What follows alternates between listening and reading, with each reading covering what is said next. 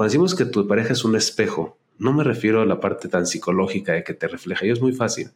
El espejo me refiero a dos cosas. Una, si observas algo en tu pareja, primero obsérvate a ti, porque así como en el espejo, si tengo aquí una mancha, no borro el espejo, mejor me checo yo a mí.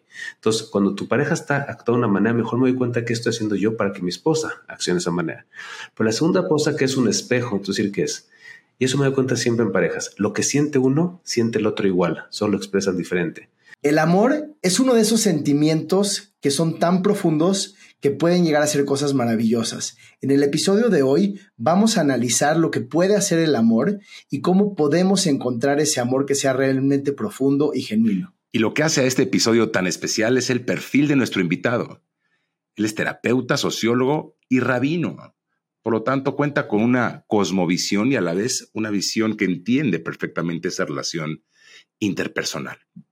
Y nos va a contestar preguntas que tienen que ver con qué es eso de la infidelidad emocional, qué es lo que busca una mujer, qué es lo que busca un hombre en la relación y cuándo es el momento apropiado para empezar un espacio terapéutico. Yo soy Ricardo Mitrani. Y yo soy Jack Goldberg y esto es De Dientes para Adentro. De Dientes para Adentro, escudriñando las grandes historias de nuestros pacientes. El día de hoy tenemos el placer de contar con nosotros con el maestro Arturo Kanner. Arturo es psicólogo por la Universidad Iberoamericana.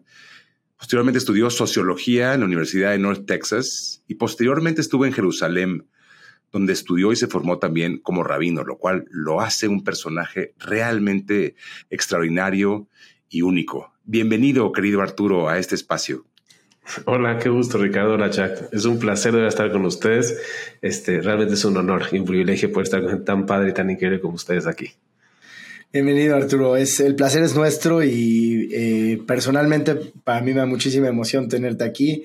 Aparte de que he estado en sesiones de terapia contigo, en cursos, te tenemos de vecino aquí en el consultorio físicamente. Cuéntanos qué se ve y qué se siente desde tu ventana con, con los personajes y pacientes que, pasan por aquí todos los días. Pues mira, la verdad es que es un placer estar con ustedes de vecinos porque eh, siempre se los he dicho cuando paso que la energía que ustedes atraen en su consultorio es increíble. O sea, me encanta ver lo que ustedes atraen y creo que por algo estamos de vecinos porque siento que tanto ustedes como yo tenemos energía muy especial y digo, compartimos a veces mucha gente en común y creo que eso nos habla de que de alguna manera nuestras almas están conectadas con un propósito del bienestar. Así que creo que en eso estamos ya conectados seguro es cuando uno dice si, si realmente hay casualidades o, tenía que pasar así, ¿no? Este, cuando tienes tú la oportunidad y lo que ves tú es lo que vemos nosotros. Sales, sales de la oficina y ves a la gente saliendo también de este spa que has creado eh, del, alma, ¿no? Y, bueno, eh, finalmente nos dedicamos a ayudar y eso es un privilegio, ¿no? Qué bueno, Arturo, platícanos un poquito acerca de esta biografía que nos contaba Ricardo y esto que te hace tan especial. Empecemos eh, platicando cómo es eh, la terapia que tú, que tú haces y para la gente que nos esté escuchando, que pueda estar pasando por un momento difícil con su pareja, ¿cuáles dirías que son los tres problemas más recurrentes que ves en, terapia de pareja? Pues mira, antes que nada, no solo terapia de pareja, pero sí, el área que más me, me gusta enfocarme es el área de pareja. Y te diría que el fundamento básico, yo creo que el core de lo que veo en terapia de pareja y veo que el problema medular en terapia de pareja lo articula de la mejor manera una terapeuta que es la mejor del mundo, que se llama Susan Johnson, con la que tuve la oportunidad de entrenar en, hace un tiempo. Y ella plantea que todo el tema de pareja al final es una, un mal manejo de cuando emocionalmente la pareja no puede sentir que cuenta con su pareja como su mejor aliado. O sea, normalmente lo que pasa en pareja es de que nuestras formas de manejar la desconexión son tan inoportunas y tan no sanas que eso hace que haya un conflicto. Por ejemplo, normalmente conozco a una pareja, lo que más quieres es de que tu pareja sea your best friend, tu confidente y con la persona que puedes realmente decir, are you there for me? ¿Y qué pasa cuando le platico a mi esposa o, quiero contar con mi esposa y no está para mí? En ese momento probablemente nuestra manera de manejarlo no es la más adecuada, no le decimos mi amor, te necesito, sino que hacemos o es la persona que se pone agresiva grita, patalea, berrinche, o la persona que simplemente pasivo-agresivo y se aleja. Normalmente en las parejas lo que pasa es todas las necesidades emocionales de conexión, cuando no las tenemos bien manejadas o actuamos ante el rechazo, con indiferencia o con ataque. Entonces, muchas veces, como dice Susan Johnson, la tarea de un terapeuta es hacer una coreografía sana de este tango emocional que la pareja entra. Porque a veces vivimos un tango de emociones donde en lugar de articular el enojo de la manera sana, lo articulamos con agresión, luego articular la tristeza de una manera en la que invita a acercarnos, lo articulamos con una indiferencia, una lejanía. Entonces, cuando la gente habla de problemas de comunicación, no me gusta porque eso es muy técnico. Me gusta más decir, es un problema de generar conciencia emocionalmente, como me siento desconectado y no es la posibilidad de expresar la manera correcta. Entonces, diría que ese es realmente el core. Número dos, eh, una vez me hizo una pregunta alguien me dijo, oye Arturo, nunca quiero ir a tu consultorio. Dime cuál es el consejo que me dirás para nunca llegar a tu consultorio en terapia de pareja. Y le dije, mira, qué buena pregunta, dame un poquito de tiempo. Y luego me di cuenta y dije, mira, ¿qué es casarse? Casarse significa decirle a tu pareja, la verdad, de todas las mujeres del mundo, te escogí a ti para que seas lo más importante. La esencia creo que de, la pareja es hacérselo sentir todos los días. Honestamente lo que veo en consulta es de que siempre uno está pidiendo, oye, es que no me siento lo más importante, ya sea el trabajo, ya sea el golf, ya sea el americano, ya sea cualquier otra cosa que no siento que soy yo. Entonces, que la segunda cosa es cuando no siento que hay esta cuestión de sentirme lo más importante. Arturo, perdón, perdón que te interrumpa, es que me, me, me, quedé muy clavado en esta expresión de esta chica que te dijo, es que nunca quiero ir a tu consultorio. parecería como, como algo que nos pueden decir a nosotros, es que no quiero ir a tu consultorio. Y parecería como que una y otra vez caemos en esta recurrente eh, mala práctica de esperar a que algo está mal para resolverlo y no pensar en, una, en un concepto más, más profiláctico, más preventivo. Cuando Jack dice, yo he estado en sesiones y yo, a mí también me ha tocado escucharte en sesiones, pues es no necesariamente porque estás mal, es porque quieres estar mejor. Y cuando tú hablas de relación de pareja, me parece que la invitación a tu espacio, pues no es únicamente para el que está enfermo de gravedad, la relación de pareja que está enferma de gravedad y que está a punto de tronar, sino a lo mejor, pues calibrarnos continuamente y ver, y ver cómo podemos estar mejor.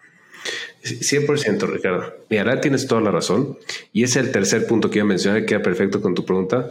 Y es lo siguiente, el, tercer error que tenemos justamente eh, que nos hace caer en terapia de pareja es que tal vez no tenemos una definición correcta de lo que es un matrimonio. Y acuérdate que lo más importante es uno vive su vida bajo las expectativas que tiene. Y si yo lo que imagino es de que Mira, ahorita es chistosa la canción de Shakira que salió, ¿no? No fue culpa tuya, ni tampoco mía, fue culpa de la monotonía. Entonces, es muy chistoso porque entonces nadie tiene la culpa. ¿Ok? Ni tú ni yo es la monotonía. Entonces, bajo ese diagnóstico, lo que es un matrimonio es un circo de sentirnos este, divertidos. Esa expectativa es errónea y eso plantea el error muchas veces en lo que es esta pareja.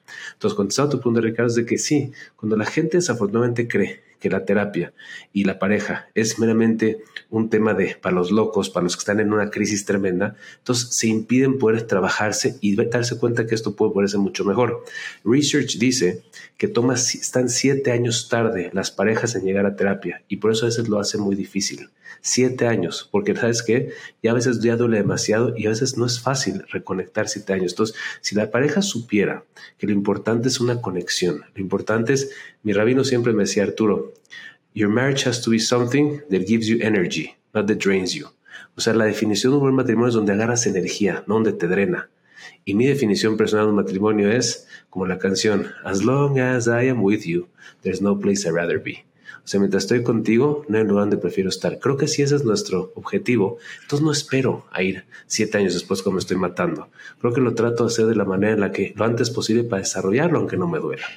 Y ese primer, ese primer, eh, digamos, signo, síntoma que tú reconoces y que le dices a la gente, oye, si empiezan a ver que esto ocurre, ese es el momento de empezar y no, esperar ese seven year itch o esa situación donde dices, híjole, ya decidí, necesitamos pareja porque tenemos un problema. Me encanta tu pregunta, Ricardo. Y creo que la respuesta sería lo que se llama emotional infidelity. ¿Y qué significa? Mm. Cuando prefiero compartirle mi emoción, mis experiencias a alguien más y no a mi pareja. Obviamente no queremos que sea el sexo opuesto, porque eso es un problema, pero inclusive cuando sabes que ya no mi pareja es la persona a la que quiero empezar a compartir tanto mis sueños, mis emociones, mis miedos o simplemente un buen chiste. Yo diría que siempre tu pareja tiene que ser tu safe place, donde es la primera persona que quiero compartir. Cuando eso ya no se da, te diría que es momento de empezar a ver qué está pasando. Y hablábamos, bueno, hablabas ahora de la importancia de la pareja, ¿no? Pero también me hacías pensar en dónde está lo demás, ¿no? Dónde quedamos nosotros como personas y si estamos poniendo toda esa energía, esa fe en la pareja, dónde quedan los amigos, dónde queda la familia, cómo recomiendas ese balance entre la, la pareja es lo más importante, pero cómo balancear a todo lo demás sin poner en riesgo esa relación. Creo que es una pregunta extraordinaria y creo que muchas veces no es tanto el tema de tiempo, es un tema de donde está en mi espacio emocional. ¿Y eso qué significa? que creo que la base, todo, obviamente si tú no estás bien contigo, no le puedes dar a nadie. Entonces, primero siempre tienes que, como en el avión, te pones primero la máscara tú y luego a tus semejantes. Entonces, primero Jack, te diría que lo más básico es darte cuenta si está tú bien. Es decir, como ustedes lo platican mucho, está bien en tu salud, está bien en tu eh, fitness, está bien en tu alimentación, todo lo que implica tú estar bien y primero cuídate a ti. Ya después de eso, pues obviamente lo mejor para tus hijos es ver un matrimonio bonito, así que también te conviene invertir en eso. Y obviamente, pues tus amigos son parte medular para tu bienestar, pero siempre sabiendo que tu esposa sepa que ante todo, en tu prioridad emocional está ella. No es un tema de tiempo, es un tema de saber, yo sé que al final, I'm first. Entonces diría que es más que nada hacerle sentir esa emocionalmente que es lo más importante. No es un tema de tiempo, es un tema de calidad. Puedes estar con tu esposa todo el día, pero si emocionalmente tu mente está en si metió un gol de campo eh, Prescott, creo que no va a ser demasiado eh, válido para tu esposa. Pero si puede estar en el estado de los Cowboys y le escribes, mi amor, no sabes qué increíble, acabo de ver a esa señora que tiene la misma este, camiseta que tú y es la misma marca que te gusta a ti, pues en ese momento sabe que aunque estás en el estado de los Cowboys, estás pensando en ella. Entonces no es un tema de distancia, es un tema de calidad. Estabas hablando ahora de esta, como si fueran como que círculos concéntricos que empiezan por cuidarse a uno, que eh, no puedo estar más de acuerdo. Ya que yo venimos regresando de un, de un eh, curso que, que, dimos de liderazgo y, y, formación de equipos, donde hablábamos mucho de este concepto de, de self-awareness o de autoconciencia. Y la pregunta concreta que te tenía es, de todas estas parejas que tú ves, ¿qué tan común es que tú percibas que la gente no tiene este self-awareness, que no, no son capaces de, de, conocerse ellos mismos y que eso es en muchos sentidos lo que, lo que crea conflicto de pareja. ¿Es algo que tú ves recurrentemente? Es la base de todo, Ricardo, porque como te dije, ¿cómo empieza el conflicto de pareja? La incapacidad de darte cuenta de lo que siento. Y más como hombre, es difícil darte cuenta que también tienes una parte vulnerable. Déjame darte un ejemplo. Imagínate una persona que está self-aware de lo que siente entonces de repente llega en la noche y no está su esposa y no le contesta el teléfono. Entonces, si está self-aware, se da cuenta, ay, oye, yo quedé con ella, ¿por qué está con sus amigas? Y si se da cuenta cómo de repente puede estar sintiendo, oye, estoy enojado. Y se da cuenta, ¿sabes por qué estoy enojado? Porque siento que no soy su prioridad. Regresé temprano para estar con ella. Si tiene todo este proceso de self-awareness, va el punto que decir, me siento que no soy tan importante como sus amigas. Ahora, pero si él lo analiza de esta manera, se da cuenta que pues, él solito está metiendo un rollo bastante irracional. Pero vamos a suponer que no se mete en este rollo. Y es capaz de darse cuenta, oye, me siento segundo plato. Llega su esposa feliz de estar con sus amigas y no decirle, ah, qué bonito, ¿eh? Así yo también voy a ir con mis cuates y luego llego tarde. Self-aware a decir, oye, mi amor, no sé, me sentí un poquito raro que justo hoy te dije que iba a llegar temprano y no estuviste acá.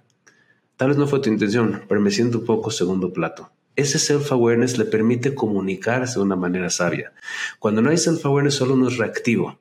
Acuérdate que, ¿cuáles son los elementos de la conciencia, de mindfulness? La capacidad de estar consciente en lo que siento, en lo que pienso, la capacidad de no reaccionar y de describir las cosas que estoy experimentando.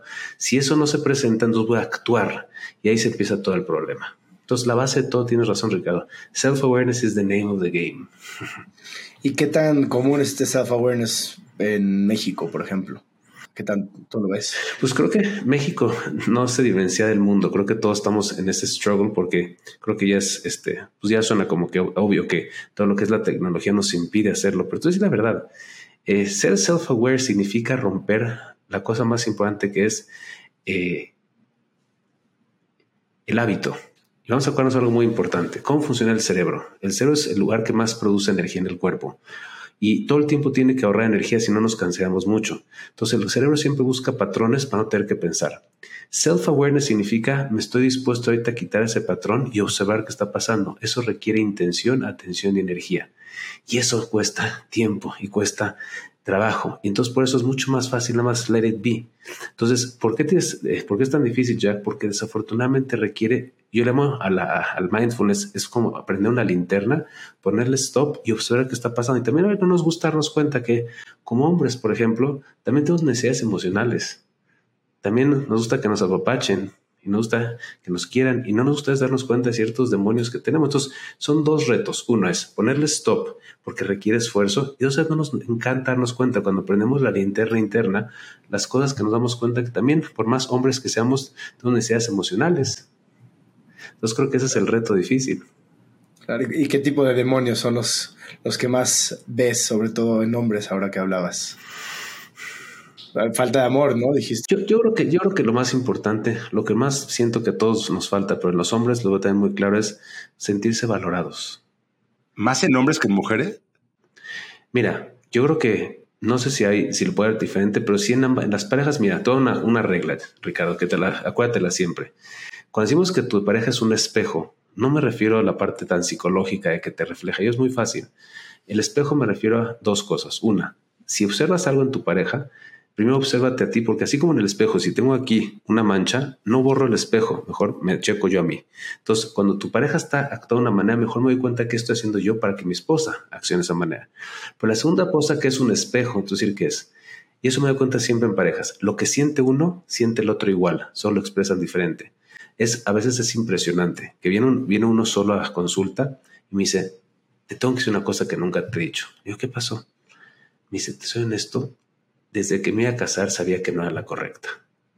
Y entonces, díjole, pero lo chistoso de que, y después, dos semanas después, te viene y te dice, la otra persona, te tengo que decir algo, Caner. Yo siempre lo supe y lidio con esa culpa. ¿Qué significa? At the end of the game, siempre todos estamos en el mismo lugar. Entonces, cuando parejas no se sienten valoradas, el otro siente lo mismo. Algo que uno siente, normalmente el otro lo siente también. Entonces, normalmente es la misma idea. Entonces, ¿por qué llamo demonio esto? Porque un hombre normalmente cree que es fuerte y no necesita. Pero es así, nos gusta sentirnos apreciados. Se aprecia nuestro esfuerzo, se aprecia nuestra entrega, se aprecia. Y el hombre necesita pues, admiración, ¿me entiendes? Siempre mi maestro me decía: el hombre necesita sentirse admirado y la mujer necesita la AAA battery. Atención, afecto y apreciación. Obviamente, lo que esto nos decía es de que sí, todos tenemos ciertas necesidades emocionales que a veces no nos gusta. Pues, a, ver ese triple, a ver ese triple A otra vez. Afecto. Atención, atención, afecto y apreciación. Me imagino que van en ese orden, ¿no? Primero es atención o no necesariamente. Claro, pues porque si no, obviamente no te puedo apreciar y menos te puedo dar afecto. Así es. Una pregunta que puede ser un poquito complicada, pero hablabas ahorita de esa persona correcta, ¿no? Esa pareja correcta, ya sea él o la. Eh, hoy en día hay, una tendencia, eh, digamos, en los millennials de estas relaciones abiertas y del salirse de esa monogamía tradicional de estamos diseñados para ser solamente con una persona. Eh, ¿Cómo ves tú este tema? me encantan sus preguntas, las de que son, son maestros. Este, mira, Jack, da un ejemplo que es muy importante y eso es lo que más me encanta esta Susan Johnson. Porque mira, como tú te das cuenta, pues también soy este rabino. Y entonces me gusta siempre diferenciar que en la parte profesional no aplico esto. ¿Por qué? Porque si no, esta pregunta sería como obvia lo que va a contestar el rabino, ¿me entiendes? Pero aquí quiero contestarte desde el lugar de terapia, que también lo dice Susan Johnson, te digo, Lela, ella es conocida como, pues hoy en día la, mejor terapeuta de pareja del mundo. Y creo que lo que ella enseñó es que la base de toda relación es la confianza. Y la confianza significa que me siento, otra vez, lo más importante, me siento que I can be there for you y, it's for keeps. Lo otro que es muy importante se llama John Gottman. Él tiene lo que se llama la Sound Relationship Theory, donde él también hizo un, un este estudio exhausto que lo más importante para una relación de pareja es la confianza, el commitment. Entonces, yo lo que me pregunto es, si yo tengo una relación con muchas diferentes personas, ¿Cuánto me puedo abrir sabiendo que hay otras personas con las que mi pareja se abre? Me cuesta mucho trabajo desde el punto de vista profundo emocional pensar que esto es. Si quieres relaciones superficiales de mutua utilización, could be. Pero si quieres relaciones profundas, donde sé que puedo abrirme emocionalmente a un nivel donde ya eh, no sé si es tan fácil saber que, bueno, esto que te comparto, tal vez otra persona también, y, creo que emocionalmente cuesta mucho trabajo. Entonces, por eso me lo cuestiono, ¿me entiendes? De un nivel profundo, más basado en lo que hoy en día lo que más importa en pareja se llama attachment theory. Attachment significa el apego, que necesito sentirme realmente conectado y me siento, necesito sentir que es un espacio único entre mi pareja. Entonces, me cuesta trabajo. Probablemente los millennials, sin juzgar, obviamente, me pregunto si no es un lugar de mucho más, como todo lo que están haciendo los millennials, superficial, rápido y no profundo. ¿Y por qué le digo así? Porque la queja de muchos papás me dicen sus hijos quieren hacer dinero rápido y sin esfuerzo y sin trabajo. Y por lo tanto se dan cuenta que quieren hacer típico, bueno, para darme un poco de dinero, déjame invertir, yo en mi casa tranquilo, viendo series, y nadie quiere el worth ethic de irse a trabajar fuerte porque ¿para qué trabajar tanto? Entonces puede ser que se refleje también en la pareja también. Entonces creo que es una cosa más que nada, este, pues millennial y otra vez con respeto a los millennials, pero creo que es importante reconocerlo. Arturo, wow, nos, queda claro que tu abordaje es muy académico, que tienes muchísimos recursos este, en tus múltiples estadios de formación. De hecho, eres el tercer paciente terapeuta que tenemos en el podcast y lo interesante es que los tres tienen backgrounds bien diferentes. Y lo que nos ha llamado la atención a Jackie y a mí es que es cómo hemos podido eh, entender al individuo, no de forma binaria entre o es esto o es esto, sino es esto y es esto y es esto. Concretamente la pregunta es, tú que tienes estos tres sombreros, el sombrero del terapeuta, del sociólogo y del rabino, yo quiero pensar que tu X factor que hace que te muevas como te mueves en los diferentes ámbitos es precisamente porque tienes todo este bagaje. Si nos quisieras compartir un poquito de cuándo te sale lo rabino a la mitad de la terapia o cuándo sale lo terapeuta a la mitad de un sermón. Oye, yo quise agregar un, cuarto sombrero, que es esposo y papá de cinco hijos. Claro. también lo hace que lo experimente en casa, ¿no? Claro. La teoría, ¿cómo la llevas a casa? Mira, entonces voy a dividir la pregunta en dos. Primero que nada, mira, Ricardo, tú y yo tenemos un amigo en común que queremos mucho. Se llama Al-Nur, ¿ok? Creo que ustedes han tenido la oportunidad de tenerlo como coach, etcétera. Entonces, siempre me gusta contar la historia que él me habló una vez, ¿ok? Y él lo dice abiertamente, entonces no es una falta ética profesional, donde él, este, una vez me habló y me dijo en inglés, me hizo, ¿este escáner? Le digo, sí. Me dice, soy un musulmán de Kenia, que estoy teniendo una novia libanesa cristiana y quiero tomar terapia con un rabino ortodoxo judío. Entonces al principio me asusté, dije, ¿este qué quiere conmigo? ¿Me entiendes? Y bueno, ha sido una experiencia inolvidable de, estar juntos este, a lo largo del tiempo con este personaje. Pero lo más interesante es que una vez le pregunté, le dije, ¿y por qué quisiste venir conmigo? o sea, ¿entiendes? Y me dijo así, me dice, tu asset más grande que tienes en el plano profesional es que seas rabino. Le dije, yo pensé que siempre el peor, porque pues, van a pensar que soy un líder moral, que juzgo, etc. Y me dijo así al Lord, y eso me contesta tu pregunta, me dice, mira Arturo, una profesión que puede ser tan eh, sucia, pervertida, cuando sé que estoy con una persona que siento que está en un camino de desarrollo espiritual y no nada más de querer tener dinero o poder utilizar a sus pacientes, me da la tranquilidad que me puedo abrir también. Entonces, no soy perfecto y me falta mucho, pero lo que trato de al menos mi parte rabínica nunca va a salir en decirle a alguien qué hacer o qué no hacer. Yo atiendo gente judía, no judía por igual, sino lo que me importa a través de la terapia es que pueda ser un lugar donde trato de verdaderamente ayudar. Y es la parte de rabino desde un lugar de espiritualidad y que ser un benefactor hacia la persona. Mi parte terapéutica como rabino viene cuando trato de entender a la persona que tengo enfrente, porque muchas veces el rabino tiene la facultad de poder decir que algo está bien y está mal, pero lo que me da el ser terapeuta en la parte rabínica es poder entender que el contexto de la persona para no ir tan rápido a determinar lo que está bien y está mal, inclusive que el acto sea negativo. Y como decía Jack, ser papá esposo, pues te diría que la, profesión me, me, da muchísima humildad en que me doy cuenta cómo aprendes tanto de la gente, donde a veces ves gente que, híjole, son papás tan maravillosos que uno empieza a cuestionar su paternidad. Ves a veces esposos con mucho menos recursos que uno, híjole, cómo tratan a su esposa. Ves gente que, que te enseña lo que verdaderamente es ser un hijo, que tal vez me falta en unas áreas.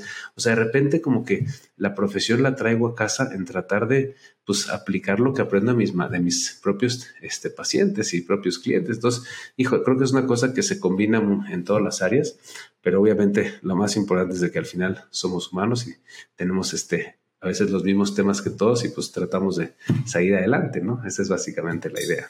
Gracias Arturo, esto que nos compartes está increíble y hay muchísimo aprendizaje para la gente que nos escucha. Ahora, eh, pasando la pandemia y estos tres años complicados que han sido de primero mucho encierro y luego tratar de volver a la nueva normalidad, ¿cómo ves que eso ha impactado a las parejas, en específico la pandemia y la post-pandemia? Eh, mira, creo que tienes una, una, persona que atiendes, o mencionaste que atiendes algunas en uno de los podcasts, se llama Millie Cohen. ¿Okay? La socia de Sharon sabe que magnífico el podcast. Le hablaba felicitar a Sharon de lo maravilloso que lo hizo. Y Millie, una vez platicando con ella, me dijo la mejor definición de lo que fue la pandemia. Me dijo Arturo, la pandemia aceleró procesos. Y lo que significó para mí es de que yo creo que la pandemia lo único que hizo es como acelerar lo que ya está implícito. Entonces, una pareja que tiene un compañero de vida increíble, pues lo hizo más evidente. Y el que no lo tiene, pues creo que lo hizo más consciente. Entonces, creo que la pandemia fue un acelerador de conciencia de procesos. Y bueno, pero también creo que todo se olvida muy rápido. Y ese es el problema y la virtud del ser humano. Por un lado, este, es increíble, pero todo se olvida rápido. Entonces hay gente que lo aprovecha, hay gente que no. Y hoy en día tristemente veo que estamos en el mismo lugar. Y pensando en toda esta diversidad de gente que te busca que los ayudes, y Jack, eh, es bien recurrente que a Jack le, le, intrigue mucho saber el comportamiento de los, de los millennials, y a mí también me intriga mucho. Eh, y me intriga sobre todo por todo lo que se puede aprender de un grupo a otro grupo y viceversa. Entonces, si pudieras tú decir un asset que tienen los millennials que deberíamos de incorporar aquellos que nacimos antes. Y algún asset que tenemos nosotros que pudieran incorporar los millennials. ¿Cuál, sería en tu cabeza esa, idea? Eh, mira, a, mí lo que más me impresiona de los millennials cuando tengo la oportunidad de actuar con ellos es que se cuestionan las cosas y bien. O sea, un cuestionamiento mucho más profundo y más eh, eh, fino que el adulto. O sea, las preguntas que los millennials me pueden llegar a hacer, creo que son preguntas que me hacen pensar mucho más y no se conforman con cualquier cosa. Y es la parte creo que son maravillosos. La parte creo que tienen los adultos es un arraigo más profundo al respeto a la edad y al respeto a la sabiduría del que tiene más experiencia de vida. El millennial creo que tiene ese increíble, este, pues, autoestima de cuestionar todo y eso es increíble, pero a veces lo que creo que les falta, que los adultos tienen un poco más, es la humildad de saber que gente con más tiempo en este mundo y más conocimiento puede tener algo que agregar. Es creo que lo que falta en cada uno de los grupos. Me encanta esto que comentas y ahora hablando de, esto, ¿no? diferentes generaciones, específicamente hablando de la percepción de amor, que es lo que estábamos hablando, percepción de amor y de pareja, ¿qué diferencias ves entre baby boomers, generación X, millennials y ahora la generación de cristal, que yo que era millennial ya estoy más viejito y ahora los generación cristal que son más sensibles, eh, sí se ve una diferencia también generacional. Entonces, ¿cómo lo ves tú en relación a percepción de amor? Eh, mira, no te puedo decir exactamente tan finito entre cristal y baby boomers. Te voy a decir un poco más, algo más que creo que se contesta, que es lo siguiente. Eh, hay un libro muy bueno que se llama, de uno que se llama Jonathan Sachs y él creo que se llamaba On Morality, si mal no recuerdo, y él hace un, examen, un, estudio muy interesante donde quería ver qué pasó en estas generaciones. Y me encanta cómo él da, se da cuenta que la definición de felicidad, que era de antes y hoy en día cambió. Cuando fuimos a la escuela y tomamos clase de civismo, si tú ves la definición de felicidad de Confucio, Sócrates, etcétera, era una definición de un valor que uno tiene que trabajar para llegar a él, era un sentimiento de plenitud. Y hoy en día como la gente vive, experimenta la felicidad es self-gratification. Entonces ves cómo cambió de un valor al que uno tiene que admirar y aspirar a ser y a perfeccionarse, a hacer simplemente lo que me hace sentir bien. Yo utilizaré ese mismo paradigma para lo que la gente piensa del amor. El amor tendría que ser básicamente lo que es cómo puedo yo beneficiarte. It's about the other y esa conexión. Creo que hoy en día muchos de los chavos amor significa lo que tú me generas a mí, que es básicamente un tema de egoísmo. Entonces creo que ese mismo paradigma te lo utilizaría así. ¿Y esto hace que haya más divorcio? En estas generaciones que pues, antes? Mira, creo que se refleja en la música. Tú fíjate la música así de, de los abuelos, ¿no? Era todo un tema de, de, mucho más la pareja. Hoy en día las canciones son mucho más este, egoístas. Desde ahí se nota la diferencia. Entonces creo que, pues mira, si uno le entra al matrimonio desde una perspectiva en la que, ¿qué voy a recibir? Y los dos entran con esa misma perspectiva, creo que estamos medio fritos porque, pues entonces yo no tengo ni un compromiso para el otro. Y vean algo más fuerte. Si yo siento que el amor se da, y no se construye, entonces pues básicamente soy una víctima, no soy un protagonista. Entonces lo más triste es que las cosas tienen que dar y me tengo que sentir feliz y entonces vas si no, no eso no funciona. Y creo que es la cosa más destructiva. Es muy diferente decir, el amor se construye a través de las ganas de poder compartir hacia el otro, pero de que fuera por beneficiar al otro, eso es algo mutuo, y no nomás eso, yo soy protagonista en cómo esta relación se co-crea entre los dos. Entonces, como decía una gran persona, lo que no hay una relación es porque tú no lo has puesto. Pensaba en este, este espacio intersubjetivo que, es el que habitamos todos los que tenemos relaciones con la gente, ¿no? Llámese relación de pareja y relación de socio, relación. Y esto último que acabas de decir, Em, de esta self-gratification o, esta auto-gratificación que se busca hoy más que antes. Eh, y este, este espejo del que hablaste, oye, vemos un espejo, lo que veo que te molesta a ti es lo que me molesta a mí. Y esta última cosa que dijiste, esta persona que te dijo, es que no era la persona adecuada y me casé con ella, y que luego te lo dijo la otra persona también. ¿Cómo como terapeuta, ¿cómo consigues em, invitar cuando te das cuenta que hay una, una de las dos partes que no le está cayendo el 20, que no está viendo lo que está diciendo el otro? ¿Cómo tomas parte o cómo, cómo, cómo mueves la balanza o qué estrategia haces, si se puede compartir, como, como para tratar de evidenciar más para quien no quiere ver lo que es muy evidente? Mira, yo, este, pues me lo va a ganar y con mucho gusto. Siempre he dicho que la palabra más importante, si alguna vez haría un libro, el libro se llamaría, creo que es la base de todo, se llamaría impacto. ¿Y qué ese impacto es? Simplemente hacer consciente a la persona, el impacto que generas es la base de la transformación. Porque fíjate, tú sé que te gusta mucho Tony Robbins, ¿ok? Entonces te voy a dar sopa de tu propio chocolate, Ricardo. Tony Robbins que dice, eh, what drives a human being is pain y pleasure el dolor y el placer. No hay dolor más profundo en la vida que darte cuenta cómo estás hiriendo a otra persona. Y eso se llama el impacto. Entonces, si una persona lo hago consciente de cómo su accionar está impactando a la otra persona y el dolor que le está generando, a través de darse cuenta del dolor que está generando, puedes hacer un motivador de querer cambiar. O por otro lado, el placer. ¿Te has dado cuenta cómo eh, hace sentir bien a tu esposa cuando haces eso? ¿A poco no quieres más de eso? Creo que la palabra más importante para detonar cualquier cosa en la vida es impacto. Impacto es the name of the game. Positivo es el placer de generarlo y dolor es el lo que le estás generando a otra persona. Yo quisiera preguntarte ya como para ir cerrando, porque como hablamos, este tiene que ser un espacio de corto tiempo para que la gente lo pueda digerir adecuadamente. La gente que quiere encontrar o valorar el amor eh, encontrar por el que no lo tiene y lo está buscando y valorar por el que sí lo tiene y no le está dando el peso adecuado, ¿por dónde debe de empezar? ¿Cuáles serían algunas estrategias o ejemplos que nos podrías dar para que se pueda trabajar esto de una forma consciente?